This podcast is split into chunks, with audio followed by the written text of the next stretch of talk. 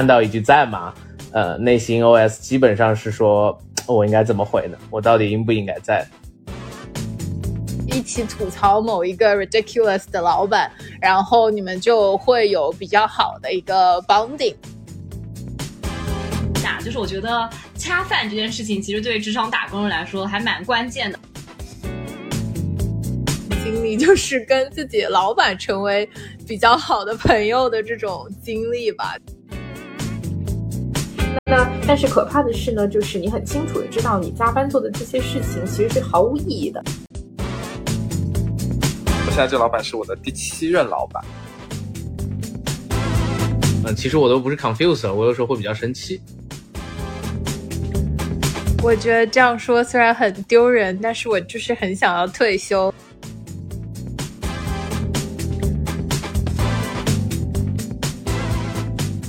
各位听众朋友们，大家下午好，欢迎来到立马豆的频道。这是一档上海 lockdown 期间催生的栏目，由五位从毕业开始有交集的头部 FMCG 的 MT 组成的闲谈节目，聊聊我们毕业五年、成长五年、社畜五年、互漂 N 年的经验，希望能够治愈到耳机另外一头的你。我是今天的主持人吴茜茜。今天呢是一场打工人四零四吐槽大会，聊聊那些让我们想要离职的一百个瞬间，全程高能无广，让我们马上开始吧。那么首先，让我们各自先介绍一下自己所在的行业和部门。那么首先，先由苏总开始吧。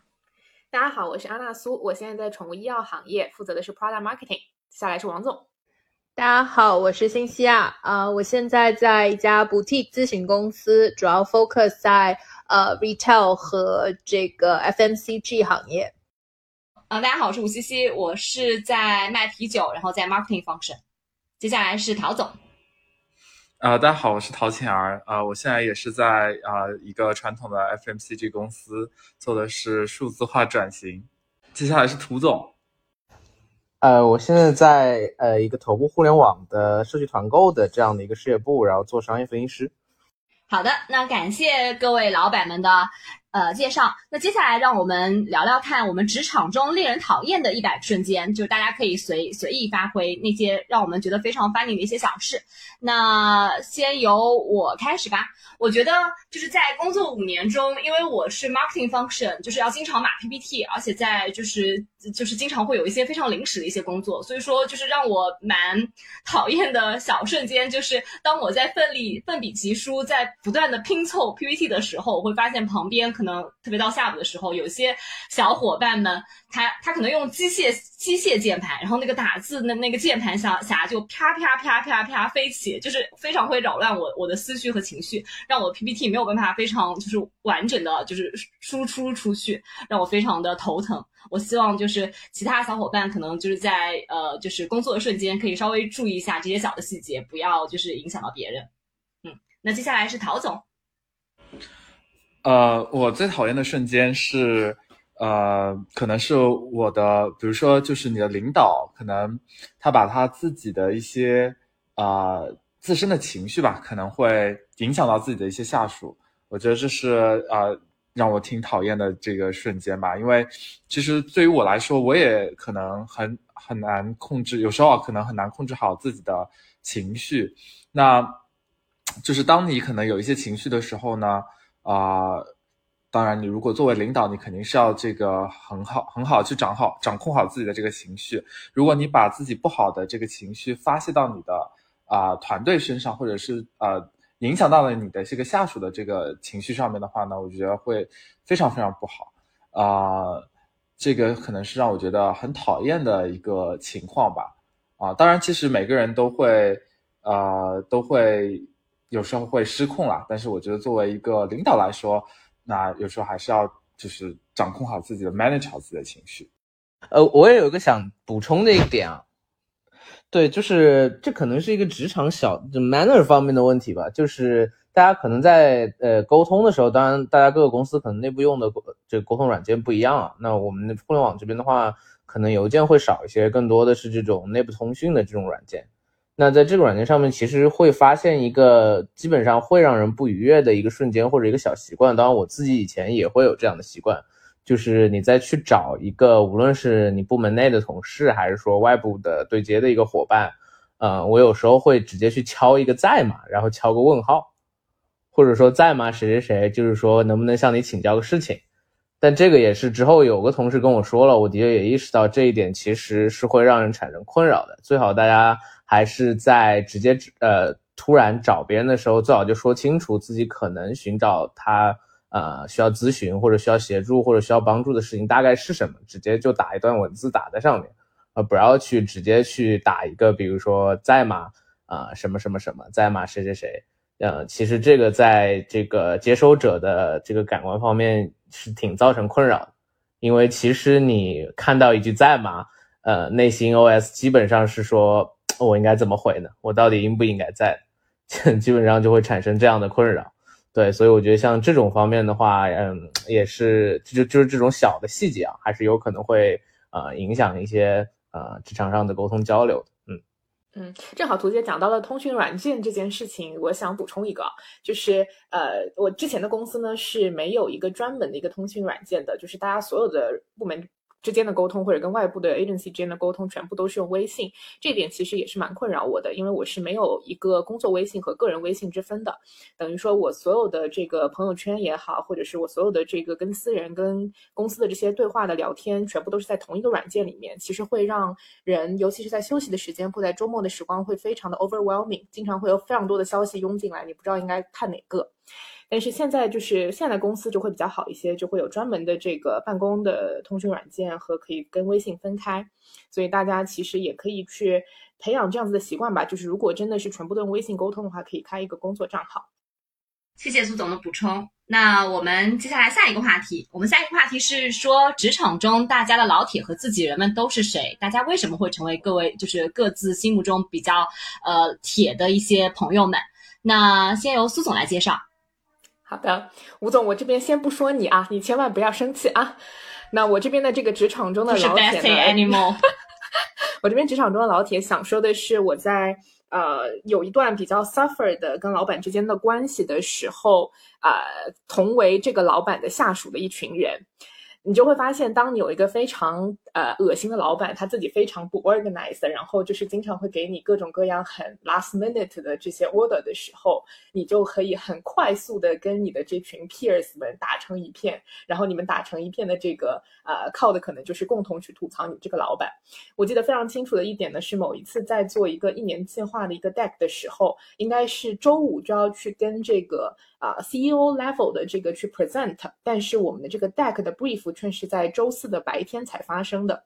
所以就是整个整个这个过程被压缩到只有这个一天的时间，你要去把整个故事线理清。所以最后那一天，我们整个小团队基本上是留到了在办公室留到了两点钟，那一整个这个呃夜晚啊，然后跟凌晨啊，就会去爆发出你们很多这些这个吐槽的一个情绪，然后就会迅速的去拉近你们的一个关系。那这个我觉得也是，呃，也不一定是要在同一个老板下面才会变成这样子老铁。有的时候你就会发现，你跟另外一个同事同时吐槽某一个令人讨厌的同事的时候，你们也会迅速拉近关系。所以大家如果比如说就是呃是一个新人啊，或者想要快速跟某人熟络起来的话，这是一个小妙招。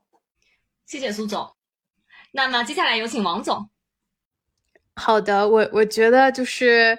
这个呃，职场中的老铁，我我觉得有一个非常 pathetic 的点，就是我觉得 somehow 你跟你的 team 或者就是周围吧，可能 team 更多一起加班的时候，然后加班的频率越长，加班的时间越长，你们也越容易成为老铁。但我觉得这个真的是一个很 pathetic 的点，但我在我身上就就会存在，就是可能之前在嗯在 ABI 也好，或者说在卖饼。干的时候也好，就是呃，待的 team 如果时间比较长，那真的就是你跟你的同事应该就是从早到晚都在一起，然后呃，可能早上九点钟就开始开会，然后中午饭是一起吃的，然后基本上加班加的晚的话，晚饭也是一起吃的，然后就是你你在相处的这个过程中，因为你的时间非常长，然后呢，其实相对来说，如果你们之间没有太多的。怎么说利益冲突的话，那很多时候你们都是一起吐槽这个，就像苏总说的，你在一起吐槽工作本身，或者一起吐槽某一个 ridiculous 的老板，然后你们就会有比较好的一个 bonding，而且。就我自己觉得，如果说你们加班是是那种加班特别长的氛围，香炮也是要花一些更多的时间跟你的同事 build up 这种更加友好的关系，这个也会让你的这个呃比较 suffer 的工作本身不那么 suffer，就是可能就像上学一样，如果你上学的时候有几个好朋友，那哪怕你很不想上学，你也觉得啊今天我有一些东西可以期待。那么工作也是一样的，如果工作本身就很 tough 了，那可能当当你呃跟你一起加班的人能够 build up 有一个比较好的 relationship 的时候，你每天至少可以说啊，那我们可以想想中午一起吃什么啊。虽然很 pathetic，就是你大概率也要想想你们一起晚上吃什么，但还是会让一天的 suffer 当中有一些闪光点是值得呃开心的。所以我觉得在这种情况下也是可以嗯有一个比较好的 bonding 的吧。谢谢王总。突然，我也很想补充一下，就是我觉得恰饭这件事情，其实对职场打工人来说还蛮关键的。所以说，我我就在想说，除了除了 GMT 是我的，就是蛮多的 GMT，包括你们，就是是我核心的自己人之外，其实跟我关系很好的，都是从一场恰饭开始吃起来的。那本来说今天是全程无广，我我又想跟大家推荐一下，呃。疫情结束之后，欢迎大家可以来到人民广场周围有一家非常非常好吃的一个排名上海前三的一家米线，叫肥汁米兰。这家米线就是非常非常好吃。那基本上在 ABI 里面，我觉得只要是大家就是只要是爱吃肥汁兰的，基本上都可以跟我成为 很好的饭搭子和和很好的老铁。嗯，那这个是我这边的补充。那接下来有请陶总。呃，我其实跟大家这个情况差不多。那可能之前的话，我在。呃，上海的时候，我在前前一个 team 里面，我有一个非常好的朋友吧，然后他嗯比我大不少，然后呢，我们是在一个团队里面，我们一起是呃 peers 嘛，然后呢，那情况不同的是呢，我们如我们是一个呃小的团队里面的共同的一个成员，所以 somehow 其实是有一些嗯利益冲突的，或者说我们是 serve for 一个老板的。那当时呢，其实我很多这个呃之前的一些行业的经验啊，一些一些这个工作本身的一些经验，并没有非常的足。那呃，他其实是从业比较久的一个人，那所以他就啊事无巨细，然后毫无保留的可以把他的一些经验，把他把他的一些讲法都可以啊都可以跟我做分享，然后跟我嗯。可能说是怎么讲，就是作为一个 mentor 的一个存在，可能比我老板讲的跟我跟我还要细，所以我就觉得，呃，像这样子的一个 peers，像这样子的一个啊职场老铁，真的是一个可遇而不可求的，嗯，一个状态吧，我觉得。然后到了新的，呃，就是不是到了新的这个环境里面，我在呃成都嘛，然后呃新的工作有很多很多的出差。那我发现就是，就像刚才王总说的，你和一个人可能啊从早到晚待的时间长了，你会有一些感情嘛。那我在成都的话，这边会有很多的出差，所以呢，我们之前有一个非常高密度的一个出差，在四月份。然后呢，我们几乎每天都会去到不同的地方，然后每天都在一起，然后从早到晚，这个时间是要比上班还要长的。所以当你发现这个出差结束了之后，你前面一周全部都在跟这一群人在一起的时候，你后面发现，哎，你们可能不需要再碰到他的时候，你就发现很不习惯。所以就是当你在长时间出差的时候，你也会发现，哦，跟你一起出差、一起经历这些种种的，在不同地方经历种种的人，也会成为你的老老铁啊。谢谢吴总，我可以补充一个吗？就是，嗯。就是我我不太呃我不太知道大家有没有这种经历，就是跟自己老板成为比较好的朋友的这种经历吧。就是我因为可能我之前在 ABI 的时候，我的老板相对都比较 senior，然后跟我年龄也有一些 gap 吧。然后呃虽然都是很好的 mentor，但是呃很难说是就是。比较像是 peers 或者这种呃朋友关系吧，但是可能我在卖饼干的时候，因为我老板跟我年纪也比较相近，然后就是我我觉得嗯，因为是第一次跳槽，最开始进去的时候我还是有一些紧张的，然后可能也相对比较生疏，但是后来就是呃，就像 Tim 也提到，的，我的老板还是一个非常 coaching 的人，然后他非常乐意去去教你东西，去跟你分享。嗯，我觉得这个是非常可遇不可求的事情。还有就是，呃，我我觉得在他身上，就是我发现其实你跟老板的关系，嗯，怎么说，就是你可以私下里去看一下，如果你们真的是有一些。共同的兴趣爱好，比如说，呃，都喜欢一样的作家，或者一样喜欢某一些剧等等。其实这个是出于一个不那么功利的角度，只是呃，真的发现你们之间是有一些呃兴趣点的，然后就是真的可以成为好的朋友。我觉得这个也是一个很好的呃职场的 relationship，就是嗯，就当然就是你们 offline 的关系变得更像朋友之后。其实你们在工作上的很多沟通也好，呃，就会更加的 smooth。所以我觉得这个是一段呃，我还比较 value 的跟老板之间的关系，也是 kind of 变成了一种呃朋友之间的关系。哪怕离职了以后，我们还是有比较好的这个 keeping touch。所以我我自己觉得这个也会是一种呃 somehow 就是你通过一些私下的 connection 能够把你的 relationship 变得更好一些。嗯，好的，谢谢王总。那我觉得，其实大家在刚刚的分享中都提到过，就是其实不管是工作的同事，还是隔壁组的小伙伴，还是说甚至你的 line manager，其实，呃，有一些有一些。职场中沉淀下来自己人，真的会陪伴着你走过那些比较 boring 甚至比较 suffer 的一些 periods。那我希望大家也会珍惜，就是自己身边的一些老铁们。那么接下来那个话题呢，是说可能希望大家来来跟我们一起聊一聊，跟听众朋友们听听众朋友们一起聊一聊，五年之内大家跳槽的次数是什么样子的，都都跳过哪一些的这个槽？那我们先由王总开始吧。哦，好的，五五年之内，其实我跳了。呃，我应该换了三家公司，但其实我自己在百百威内部的时候，我就是换过不同的岗位嘛，然后基本上其实每年 都在换一个岗位，然后呃离开百在百威差不多是三年半，然后离开了之后去呃卖了饼干待了一年半，然后最近又刚刚来到咨询，对，呃其实还是比较快的，尤其是因为 internally 我也不停的在换岗，所以每一年都是。呃，有在 explore 不同的东西吧。好的，那我们问一下我们的大厨涂总，说说看你的经历。呃，我也是第三份工作，所以我们加起来已经六家啊，不对，五家公司。为什么是五家？哦，五家公司。OK。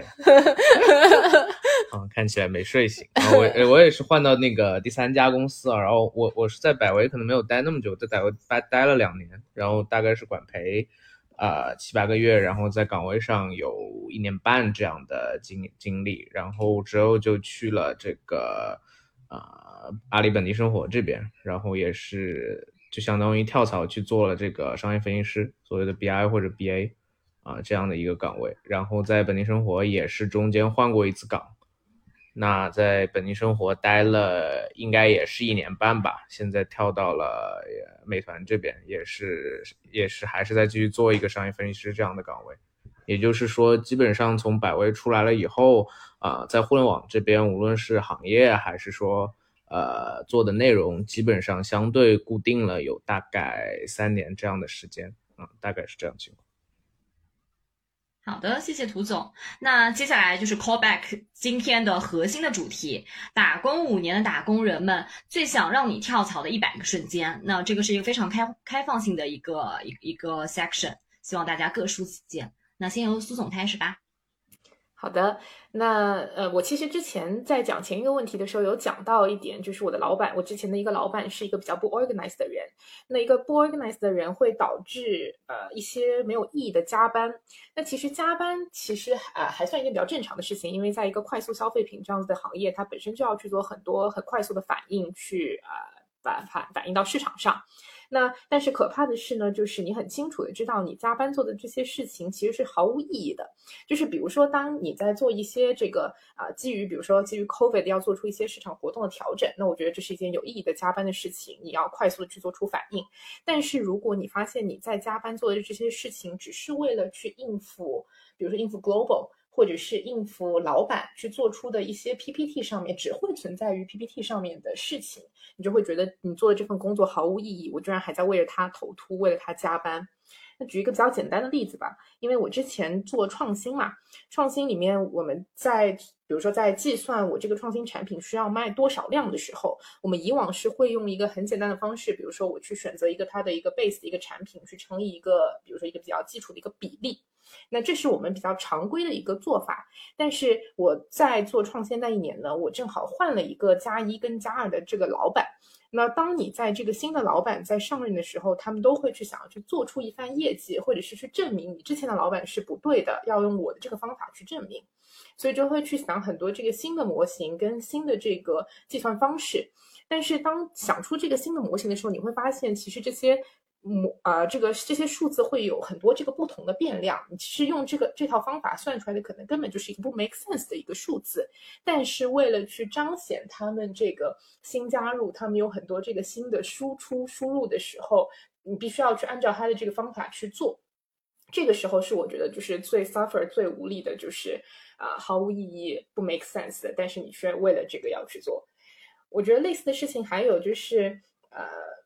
当你发现你做的这些事情都是为了一些政治斗争，就比如说，呃，就比如说你做出的这些事情都只是为了一些这个面子工程的时候，你也会觉得很 suffer。所以就是这个是我在上一份工作里面会觉得比较难的一些点吧。那我也是刚刚加入一家这个新的公司嘛，所以我其实不太知道，就是是不是所有的公司都会存在这样子的问题。那我相信肯定是都有的，因为这肯定就是人人之本性，所以还是要看就是怎么去处理，怎么去看待这些问题吧。嗯，好的，谢谢苏总。那我们接下来有请王总。好的，嗯，我我觉得就是对于我来说，可能有两个比较呃 key 的 point 是会促使我我想要离开一个一个工作吧。一个就是疲惫，一个就是迷茫。然后，嗯，当如果只存在一个因素的时候，maybe 我还可以再坚持一下。但是如果你同时又很迷茫，然后又很疲惫的时候，我觉得就会是我。Kind of 应该也就是我前两次选择离开的原因嘛。然后可以先说疲惫，然后我觉得疲惫的点其实跟苏总刚才讲到的，呃，也比较像，就是你会有一些无意义的加班，然后有一些 purely 只是为了老板的面子的加班。我觉得这些东西是会让你感到呃很没有意义，但是又又很很累的事情。我觉得还有一个疲惫的点就是。呃，有很多很多跨部门的或者由呃由上突突上突下的这种呃沟通，我觉得这个也是会让人觉得非常 suffer 的一个点，就是你每天在各种各样的会议当中，然后从早到晚都是会议，然后有好多好多，比如说区域的同事给你打电话，然后就会把你的一整天拆得非常的碎片化。当你真的静下心来想要做一些东西的时候，你会发现已经到了下午六点钟了。然后你就要开始加班，然后我觉得这个是一个非常典型的，就是我极度疲惫的一天，就是你被呃很多嗯 cross function 的 communication 所占据，然后有很多没有意义的会议，然后还有很多呃不得不打但其实含金量不高的电话，呃，然后你还要干活，这个就是非常 typical 的疲惫的一天。然后我觉得还有一个就是迷茫，迷茫就是说，呃，你不太清楚，呃，自己在这个公司或者这个 role，呃，下一步是哪里？就是你不太清楚说，呃，我我在这样了一年之后，我可以再做一些什么不同的事情嘛？就是当我我我觉得这个可能也是跟个人有关，就是我我是一个比较容易无聊的人，所以如果说我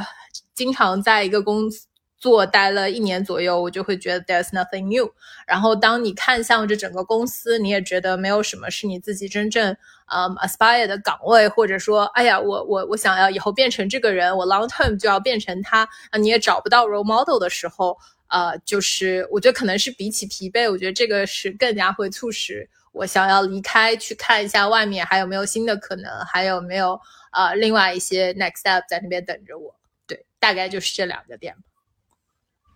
好的，谢谢王总。那我这边也来分享一下，虽然我还没有跳槽，或者是说就是我也没有经历过之前大家已经换过一些环境的一些变化，但是，呃，可能打工五年的确会有一些就是非常 typical 的 moment，可能也会让我有这种就是蠢蠢欲动。那我会把就是把这这些小恶魔分成两种。就是两个 bucket。第一种的话是比较 emotional 的 emotional trigger 的，其实就是我是一个比较重感情、比较 people person 的一个一个一个人，所以说，嗯，我回回顾过去的五年，其实有两个挺大的 moment 也会让我就是比较就是就是比较。撼动。第一个第一个 moment 是说，就是可能我之前比较信赖的一个老板，或者是信赖一直一直跟跟班的一个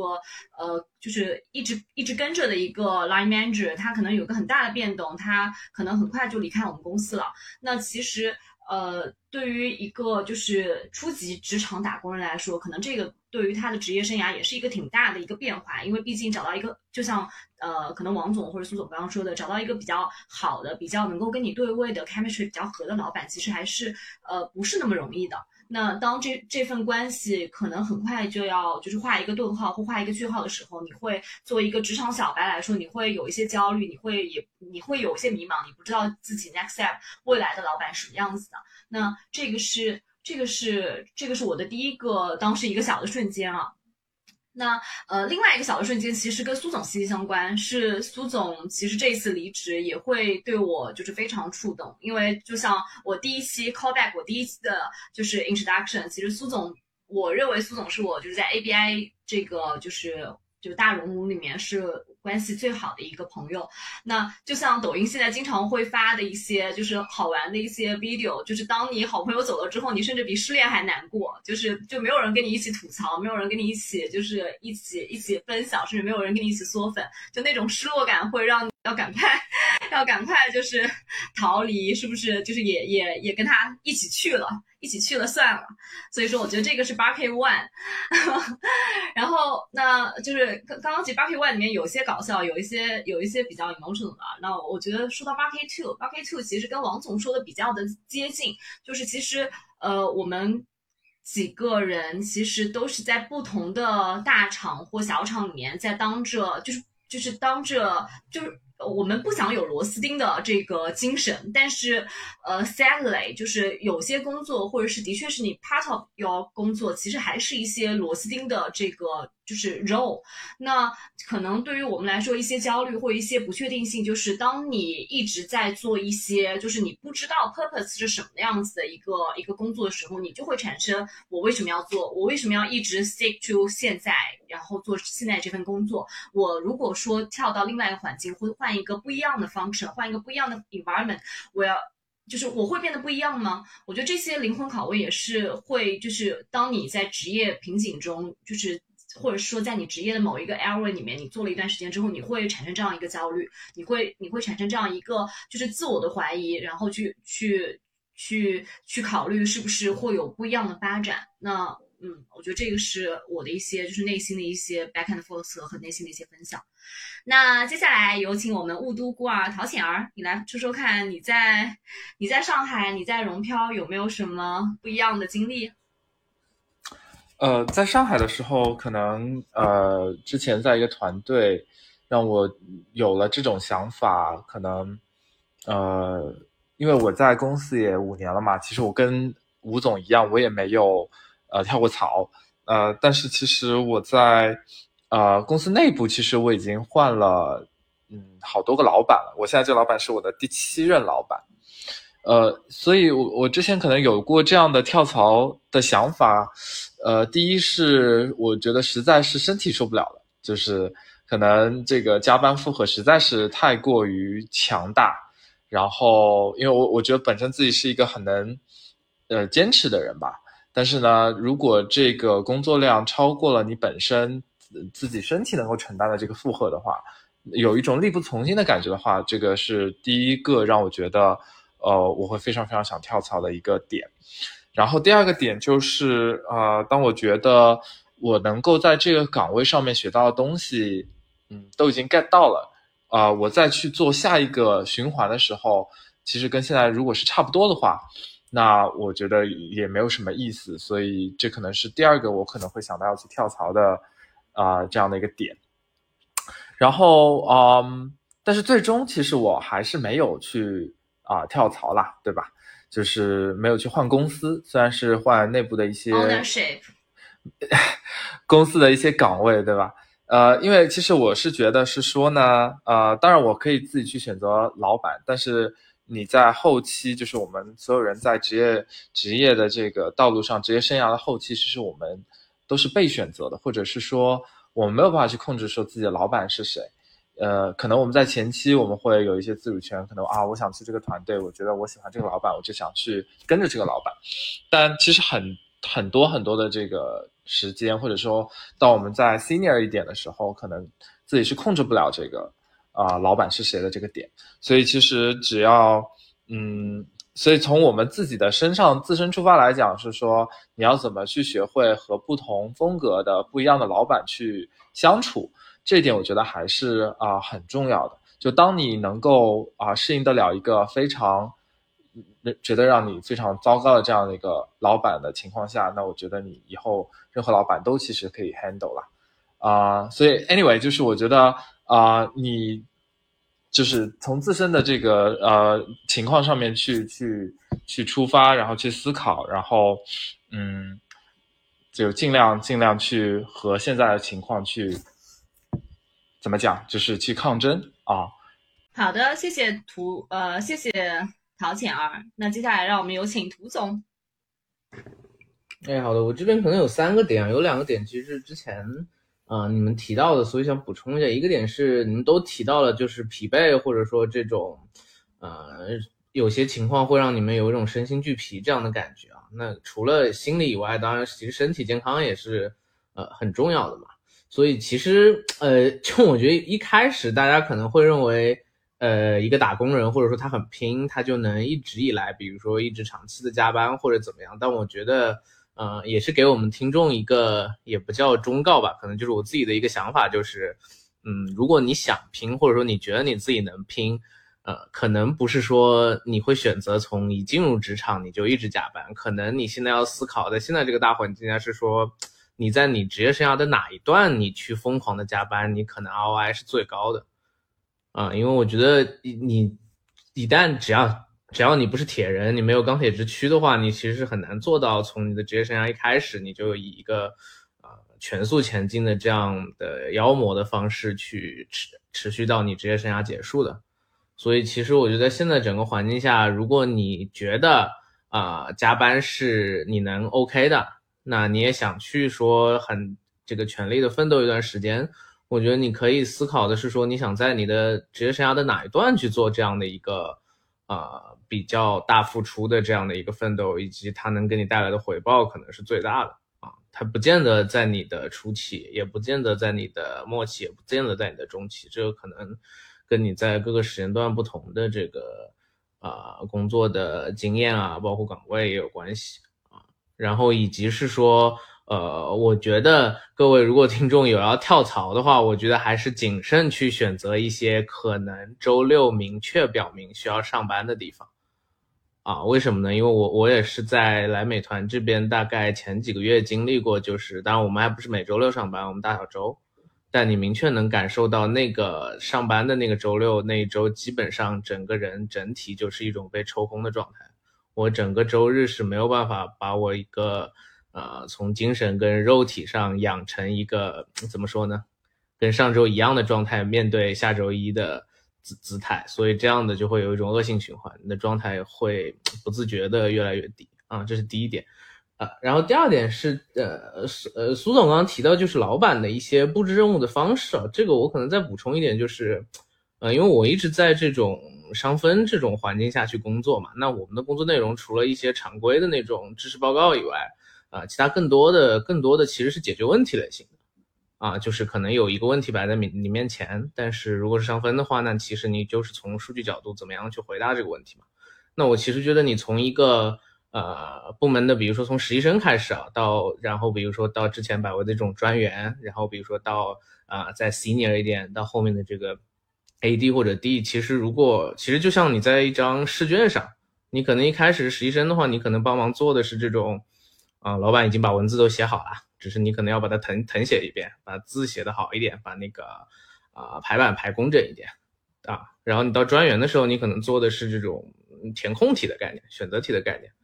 然后你可能再往上一点，你做的是这种啊小的这种问答题。然后再上一步，你你可能写的是一篇作文，然后当你真正成为老板的时候，你可能自己就要决定啊题目是什么了。我觉得大体来说可以是大概这样的一个过程。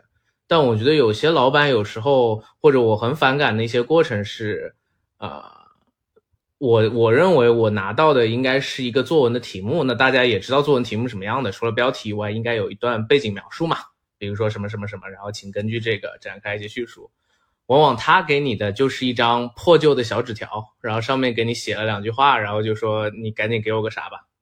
啊，然后其实这种时候我就是会比较。嗯，其实我都不是 confused，我有时候会比较生气啊。当然，我选择就是因为我可能我跟老板也比较熟，我就会去反向 PUA 他，说不行，你必须告诉我这个东西信息是什么。然后，首先这题目是谁出的，第二这题目写完了要给谁看，你必须全部告诉我。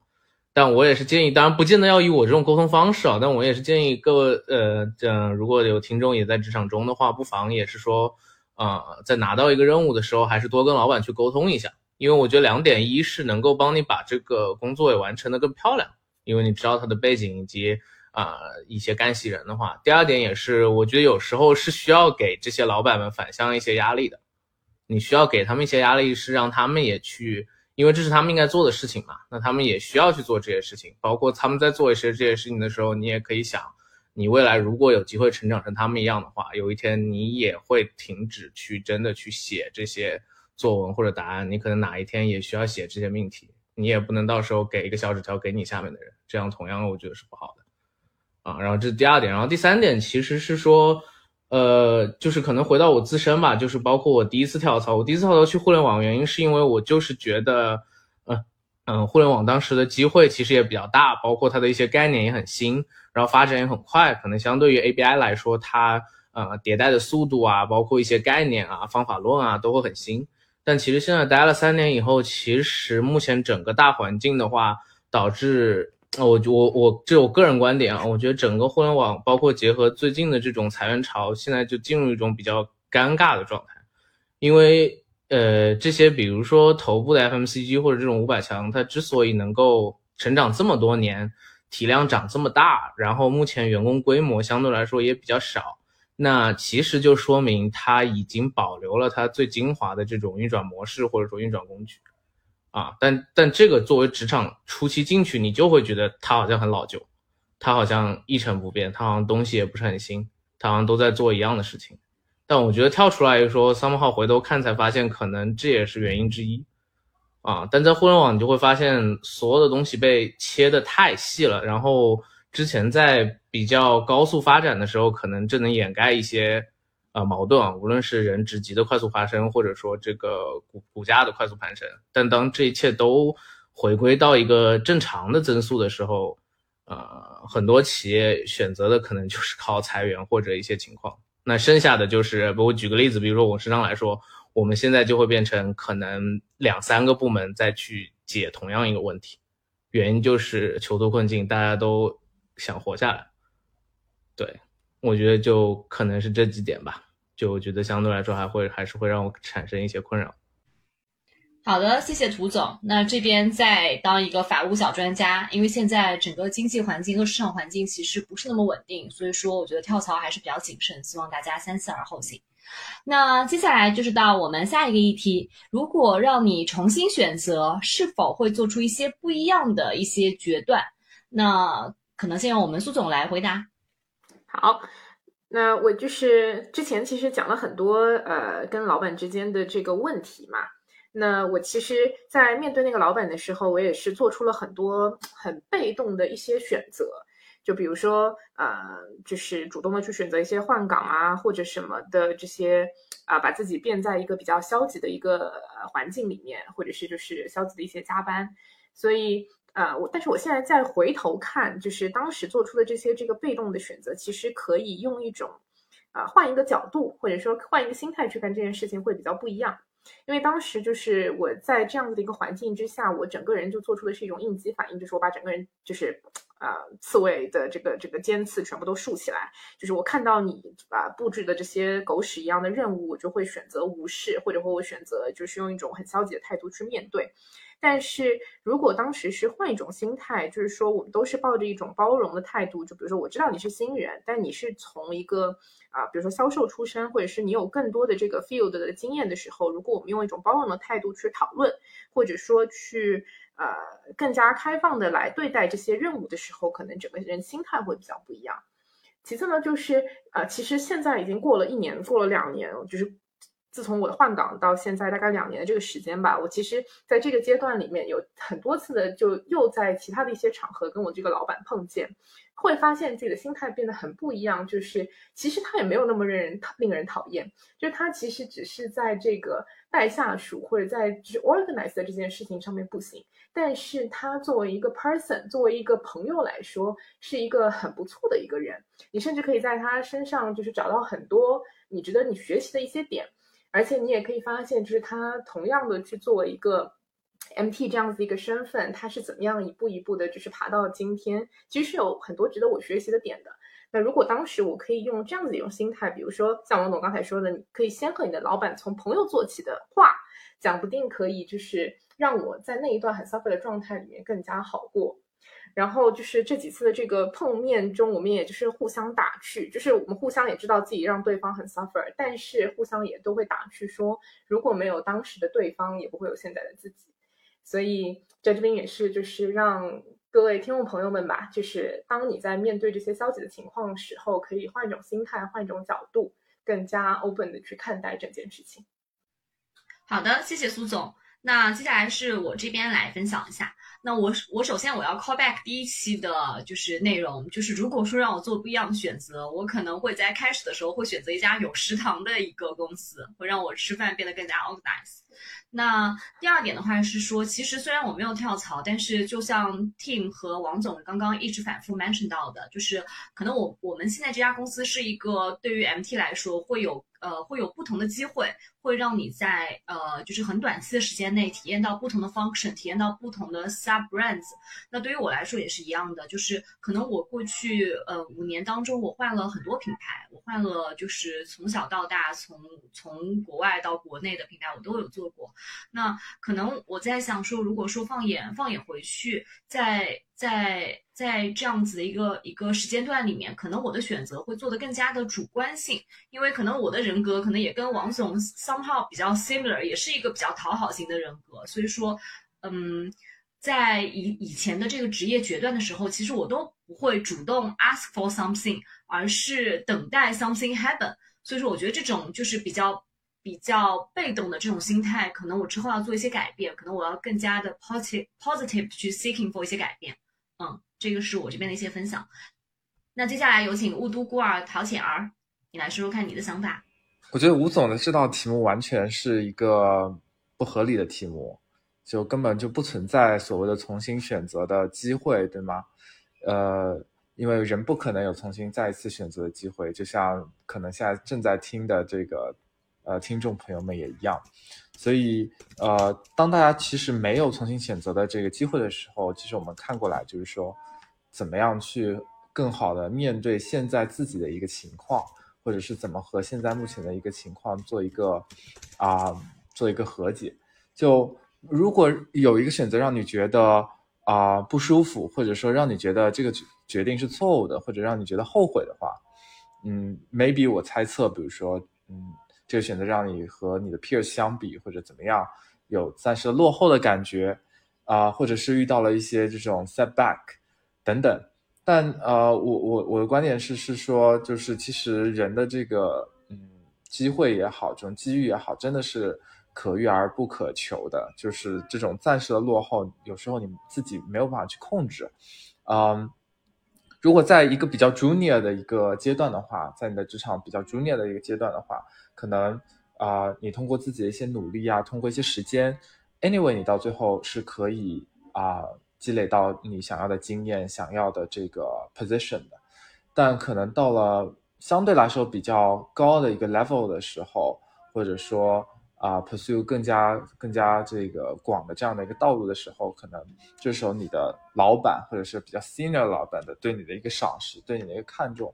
往往比你的这个能力还要重要。所以这种事情呢，真的是你自己无法控制的，你自己能做的真的只有啊前期的这些沉淀和积累，看到机会之后去抓住它。啊，还有就是说，当你想要放弃的时候呢，啊。那看看你身边的这些职场中的这些老铁，就像我们刚才聊到的这些人一样，就呃，他们其实是在这个职场道路上的一个，就是一群闪闪发光的人。就有时候我会把这群人是作为一种信仰的存在啊，所以他们会给你力量的啊。就我我感觉是，无论你在职场过程当中是否感觉到后悔，是否想要去重新选择，但 anyway 你是没有办法做这个再一次的这个。回头路的，对吧？所以就是啊，选择这个坚持还有成长吧啊，只要做到这三点，然后自然啊，你的这个道路就会就会往前往前进的吧，嗯。好的，谢谢陶浅儿。那我这边也想跟听众朋友们再次呃强调一下，就像陶浅儿刚刚说的，其实选择对于我们每个人来说，他都没有办法去做后悔药。但是希望我们五个人的分享可以让大家有更加坚定的呃理由去给职场中的每一次选择做出正最正确的这个判断。那接下来的话，来到我们最后一个议题，就是未来五年大家分别想要尝试一些什么样不一样的这个行业和呃角色。那我们先由苏总来发言。我想当一个 vlogger 吧，就是。希望可以把我这个自诩的这个沪上 ABC 的称号的一些生活啊，或者一些这个跟朋友之间的一些这个消遣啊，然后以这个 vlog 的形式分享给大家。那现在呢，我们第一步的尝试是以一个这个播客的形式，之后希望可以进阶化、三 D 化、四 D 化。好的，谢谢苏总。那我们王总呢？哦，就是我，我觉得这样说虽然很丢人，但是我就是很想要退休，然后就是有那个 fire 的那个概念嘛，就是 financial independence retire early，然后这个是我目前的一个座右铭，是我努力的方向。当然，我我觉得退休之后肯定也不会完全躺平，就是会想要去做一些自己 想做的事情，比如说涂总。就说过，我可以，比如说去找一个编辑或者翻译这种相对偏文字，然后又可以在家完成的工作，感觉会比较适合我。然后就像苏总说的，如果同时能够跟自己的朋友们做一些，呃，比如说播客啊或者 vlog 这样的，呃，就是让自己开心的事情，应该都是我想尝试的。对的。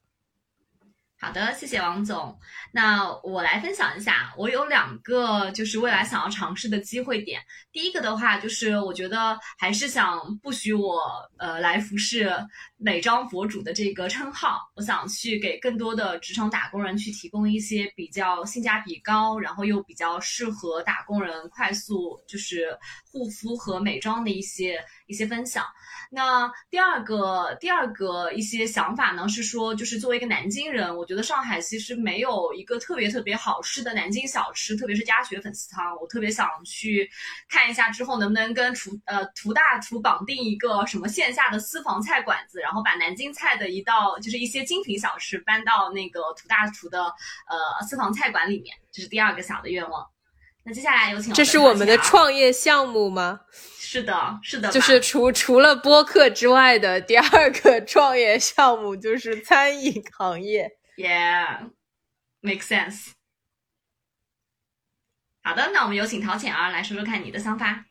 呃，就像吴总一样，你想和涂大厨做这个私房菜馆的 partner，那我也想和这个苏总一起做这个 vlog vlogger 的这个 partner，因为我其实也想做这种类似于。嗯，媒体行业的这样的一个工作，就比如说我们现在正在做的事情，那这也是我第一次做，对吗？然后我觉得很有意思，然后我们可以啊，嗯，比如说我们这五个人，我们每每一次有不同的主题，然后我们可以在这里一边表达自己的观点，一边倾听大家的一些想法。那我们五个人虽然很熟，但是我们平时哪有机会这样一本正经的坐在这里听大家在这边啊？到三道四嘛，对吧？但是我觉得这个机会非常好，然后我可以啊听到各种不同人的这个观点和想法，然后自己也可以学到很多东西，有很多的输入，当然自己也可以有很多的输出啊，所以这是我比较感兴趣想要尝试的行业。好的，谢谢陶浅儿文学大师。那么我们最后，我们的私房菜大厨涂老板来说说看你的想法，你的规划。嗯，我还是说点现实的吧。我觉得，我觉得未来可能五年，要么就两个方向吧。我可能要么还是想去一个比较大的这种外企啊，或者怎么样。但那种我可能就会觉得，可能更偏 work life balance 一点这样的工作。然后如果天那，但可能这个天平的另一端还是说。呃，就跟当时我为什么来这家呃工作的这个部门一样，就我可能还是想去体验一下一些呃非常快速发展的赛道的情况。但我觉得很可惜的一点是，也是目前来说这个赛道的话，可能一些大的政策啊，包括一些环境上的原因，它目前的速度已经没有那么快了。但我觉得当初我记得我面试我目前这个部门的啊老板的老板的时候，我也是说我觉得很。呃，期待或者当时很激动，能够去加入一个当时看起来增速如此之快的这样的一个赛道，因为之前从来没有在这样的类型的地方待过啊，所以我觉得有时候我也能理解为什么差距就是，呃，我目前部门的同事去年有时候经常每一周都会有两天要凌晨五点钟才能回家，我现在是，当然那个时候我还没来啊，我的我现在不知道他们是怎么支持的。但我现在支撑的，但我现在其实回想起来，如果你的业务真的是一个从零到一飞速在发展的时间的话，我觉得某种角度上，这可能也是动力之一吧。好的，那今天的播客到这里就结束啦，希望大家多多关注我们立马豆频道，我们下期再见，拜拜，拜拜，拜拜。